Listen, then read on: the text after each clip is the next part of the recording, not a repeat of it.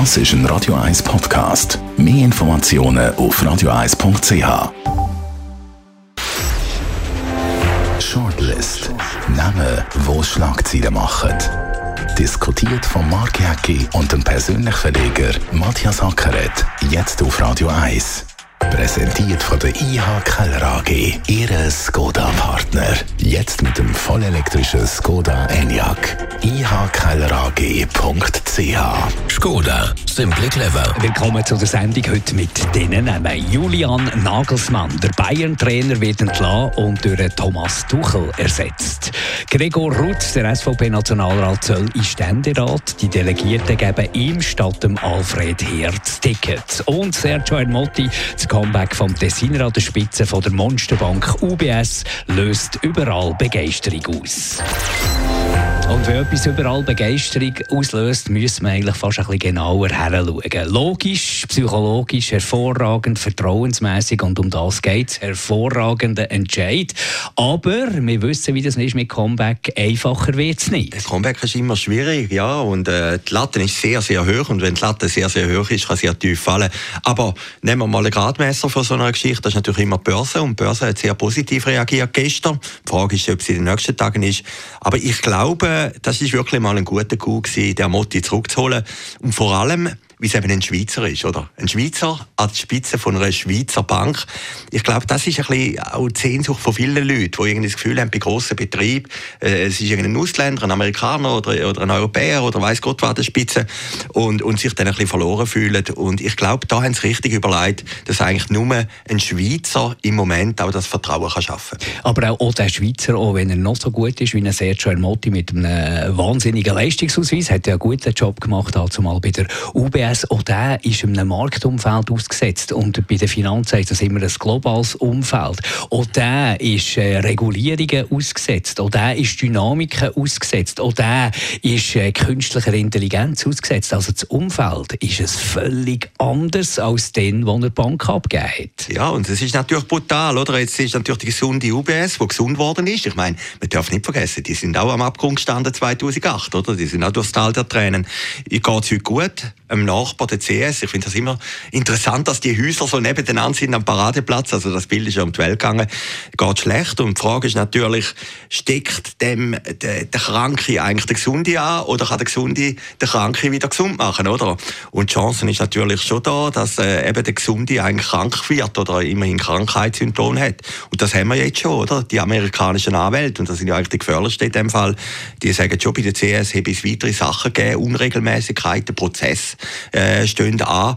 Und, und das ist natürlich schon eine riesige äh, Herkulesaufgabe für den Motti, den er jetzt muss bewältigen. Und bestätigen natürlich ein bisschen, dass die Amerikaner kein Interesse haben an einem starken Finanzplatz Schweiz und jetzt wahrscheinlich alles werden machen, für dass der weiter geschwächt ist. Mit CS ist schon mal ein Erfolg, ja, Anführungs- und Schlusszeichen gelungen. Und dann, was mir eben an der Personalie eher Motti und dem ganzen Hype drumherum auch nicht so wahnsinnig passt, ist, dass jetzt die anderen Probleme eigentlich nicht mehr angesprochen werden oder zu wenig angesprochen werden. Die Regulierung, die Rolle von der FINMA, warum hat es nicht verhalten, das äh, Too Big to Fail Gesetz? Warum hat man die, äh, die Bank jetzt äh, nicht können zu Grund gehen oder anders retten und so solche Sachen? Weil das wäre ja eigentlich genau die Idee von dieser Sache, dass, nicht mehr, dass der Staat nie mehr muss eingreifen muss. Jetzt hätte er wieder müssen. Ja, es laufen natürlich zwei Sachen parallel. Auf die einen Seite, oder, das Daily Business geht ja weiter, die Bank muss aufgestellt werden. Für das ist der Motti zuständig. Und dann in Bern oben im Bundeshaus ist jetzt die Vergangenheitsbewältigung. Warum ist das schief gelaufen? Was können wir besser machen? Aber ich meine, das ist was interessant am Geschäft. Das Geschäft steht ja nie still. Also, das heisst, äh, äh ich glaube, am nächsten 5. April fängt er an. Und der ist natürlich wieder voll drin. Und der muss Erfolg haben mit dem Konstrukt, oder? Wie der, der Wirtschaftskrieg oder der Kampf oder Konkurrenz, äh, die schläft ja nicht. Und, und das geht gerade weiter, oder?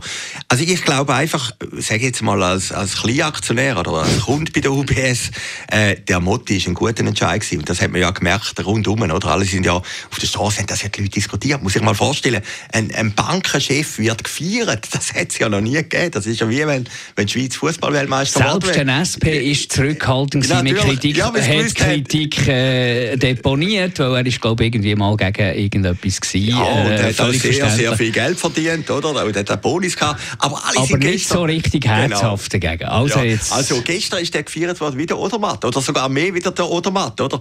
Und das habe ich eigentlich erstaunlich gefunden, dass eigentlich, äh, man hat irgendwie gespürt, irgendeine Erleichterung bei den Leuten, nach diesen Negativschlagzielen, ist das schon ein positives Zeichen.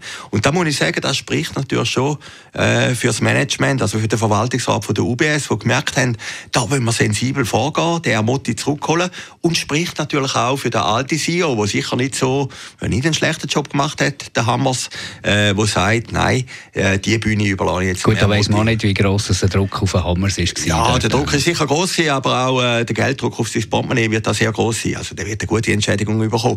Aber einfach vom, vom GU, vom PRQ, und, und es ist eigentlich mehr als ein PRQ, ist das sehr, sehr gelungen. Also gehen wir in die Politik. Die Politik, die nicht so eine wahnsinnig gute Rolle gespielt hat, bei dem ganzen CS-Skandal, bei der Bankenkrise. Der Gregor Rutz, SVP-Nationalrat, verdienter langjähriger SVP-Politiker, soll jetzt in Ständerat. Die Delegierten haben ihm zwar knapp, aber äh, das Vertrauen ausgesprochen, er soll kandidieren, statt der Alfred Heer. Und der Alfred Heer hat es ja jetzt ein paar Mal probiert und, und ist wieder jetzt nicht äh, zum Zug gekommen. Also irgendwo durch äh, ist da irgendetwas gegen, ein Spiel gegen Alfred Herr und man kann sich gar nicht so verstehen, äh, nachvollziehen, warum jetzt nicht der Alfred. Der Gregor Rutz ist ja nicht der Charismatiker. Er ist ja eher äh, ein spröder Politiker. Alfred Herr hat doch viel mehr Esprit. Ja, also ich hatte ein Foto gegeben, glaube ich, in der NZZ, die beiden nebeneinander. Also das Foto ist, glaube ich, schon im Frühling, wo sie das erste Mal auftreten sind. Genau gleich haben sie ausgesehen. Genau gleich Job, genau gleich Knopf offen, genau gleich gekleidet. Also von dem her würde ich jetzt das nicht als eine Niederlage von Freddy her anschauen, wie es sind ja am Schluss ganz wenig Stimmen gewesen. Und vielleicht hat einfach das entscheidende, der entscheidende Funke, dass der Freddy her gesagt hat, jetzt wollte ich es unbedingt, hat vielleicht dann gefehlt. Also ich glaube, am Schluss ist ein Zufallsentscheid gewesen.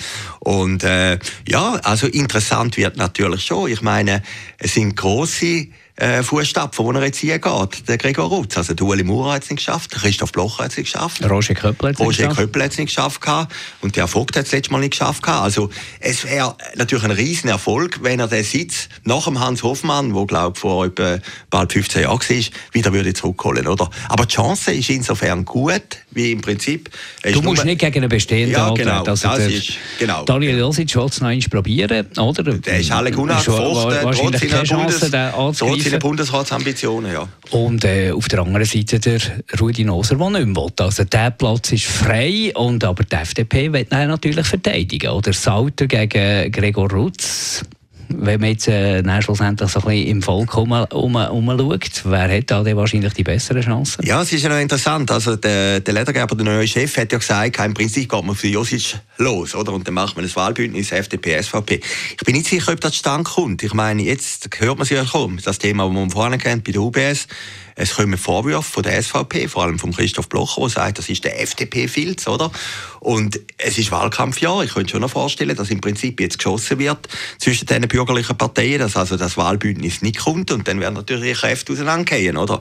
Und, und dann wird es sehr schwierig werden. Und ähm, ich könnte mir aber trotzdem vorstellen, die SVP ist glanz, leicht im Aufwind, dass der Gregor Rutz nicht so schlechte Chancen hat, irgendwie den Sitz zurückerobern.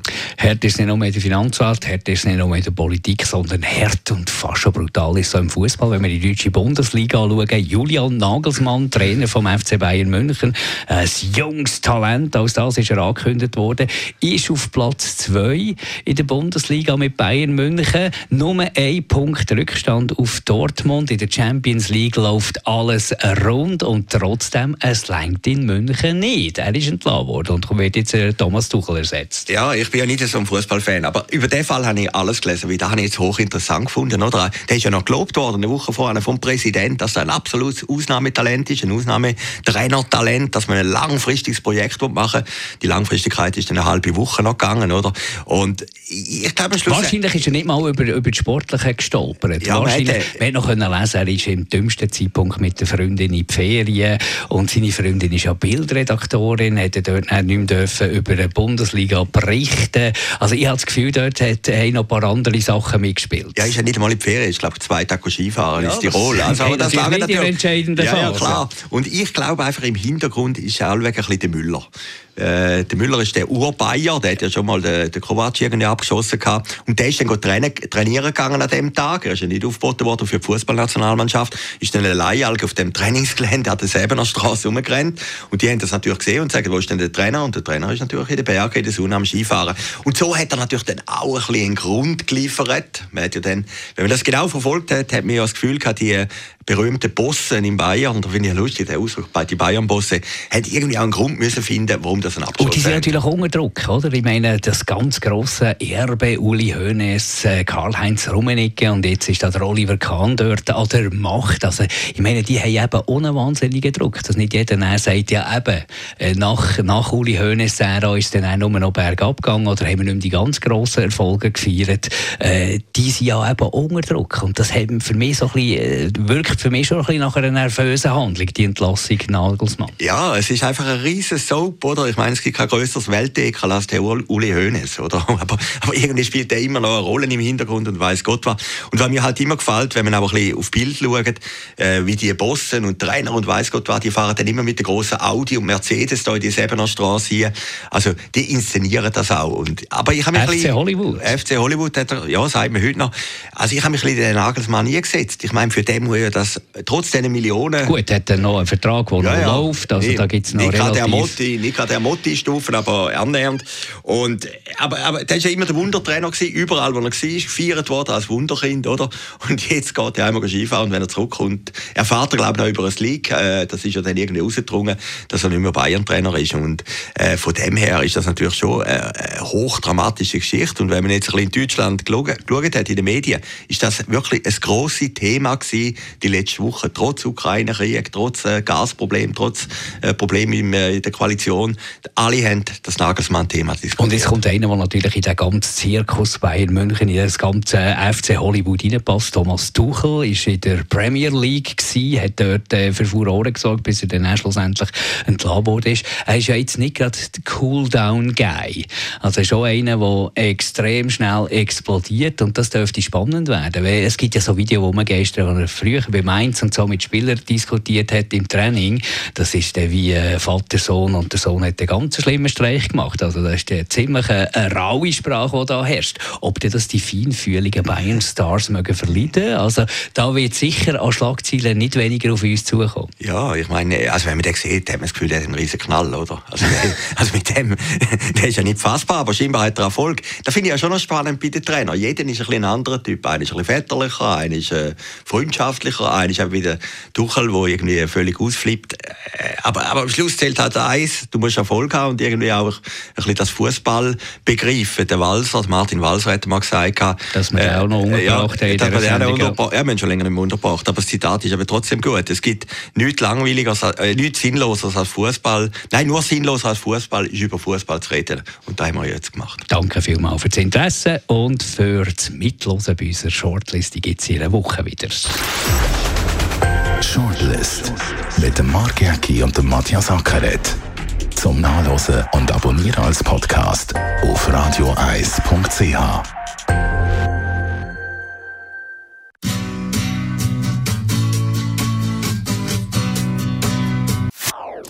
Das ist ein Radio 1 Podcast. Mehr Informationen auf radioeis.ch.